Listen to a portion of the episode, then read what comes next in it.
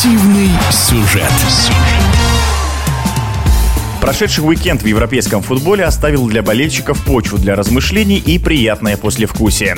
Впечатлениями о наиболее ярких матчах выходных поделился спортивный комментатор Александр Шумурнов с матча Арсенал-Манчестер Сити. Я вот не припомню игры, в которой Арсенал настолько уверенно себя чувствовал. Не то, что по полностью переигрывая, конечно, Сити, но в целом имея больше вариантов, больше идей и больше ходов и подходов, как принято говорить. Только в самом начале матча Сити был активнее, еще был период небольшой в середине второго тайма, а так в целом Арсенал владел инициативой, искал и нашел совершенно по делу, выиграл этот матч. Ну, может быть, ничья 0-0 или ничья 1-1 тоже были бы справедливыми, но надо сказать, что Артете удалось на этот раз в целом переиграть Гвардиолу. И это важно для вообще всей структуры английского чемпионата. Собственно, Сити не лидер, теперь Тоттенхэм, о котором мы говорили накануне, Арсенал возглавляют таблицу перед паузой на игры сборных. Но все-таки мне представляется самым важным то, что у Арсенала есть игра. И Деклан Райс не просто здорово вписался, он по-другому структурирует игру, чем привычный опорный. Он и сам в отборе великолепен, и начать атаку может, и темп, главное, поддерживает здорово. Но здесь в этом матче главные роли принадлежали фланговым игрокам. Очень много справа трудился Габриэл Жезус, Мартинелли, другой бразилец слева,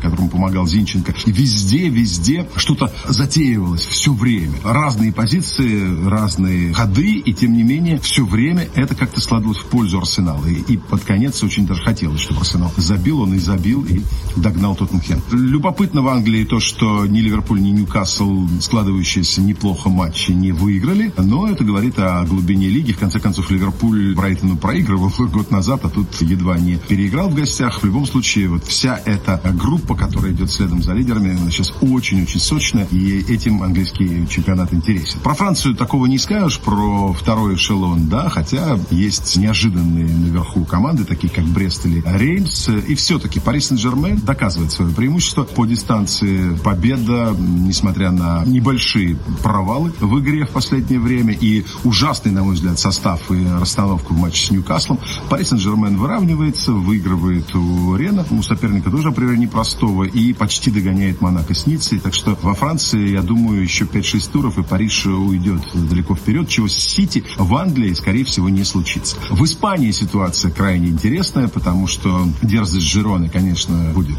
урезонена, успокоена. Собственно, Реал уже переиграл Жирону. Что будет дальше, не знаю, но мне как раз интереснее что будет с Барселоной. Сможет ли она соответствовать по стабильности, по классу, по накату Реалу? Скорее всего, в этом сезоне нет, потому что у Реала уже все сформировано, плюс Беллингем, который мгновенно превратился в новую звезду и нового лидера, при том, что не оттенил и не оттеснил на второй план э, прежних лидеров. А у Барселоны, ну, конечно, травмы. Тут ничего не скажешь, когда выбывает Левандовский, добавляясь к Педри, к Фрэнки де Йонгу, Рафини, выходишь на матч и немного не понимаешь, что происходит.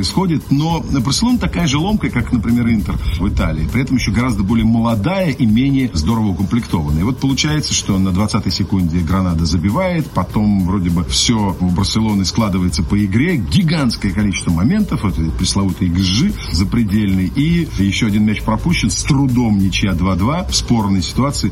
Смешно было, как валились нарочно игроки Гранады перед голом Сержа Роберта. Это самый забавный, наверное, комплексный эпизод уикенда. Один налетел на соперника, упал, как в театре. Другой то же самое сделал. Но судьи смотрели в и поняли, что ничего там не было. Махнули рукой, Барселона сравняла счет. Но ей этого, конечно, мало, чтобы идти по дистанции. Вернуться травмированный, Барселона, скорее всего, будет немного другой. Но уже можно Реал и отпустить. И в Италию э, заглянем. Мурица Сари, наконец, набирает своей командой ход. Именно Сари Бол помог Лацо в начале матча с Аталантой. Да не, собственно, не только в начале, но и в конце. Выглядеть лучше. Аталанта Атланта достойный соперник для легкой размашистой комбинационной игры, и все получилось так, как и должно быть в классном матче умеющих строить атакующий футбол команд. Лацо вел, Аталанта это уже по делу, и в концовке Матиас Весина, неприятно, когда уругойцы забивают, все-таки победный мяч за римлян забил. Рома выиграла крупно, Лукаку сделал дубль, не думаю, что пока это стоит как-то особо отмечать, потому что вот кто-кто, а Рома ну совершенно не стабильный по игре. И, наконец, не могу не сказать э, о том, что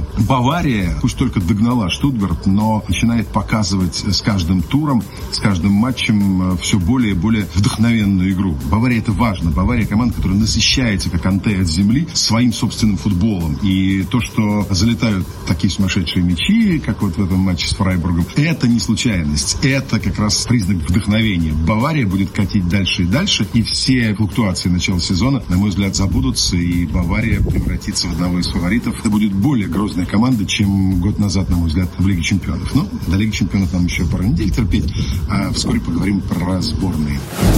В эфире был спортивный комментатор Александр Шмурнов. Спортивный сюжет. сюжет.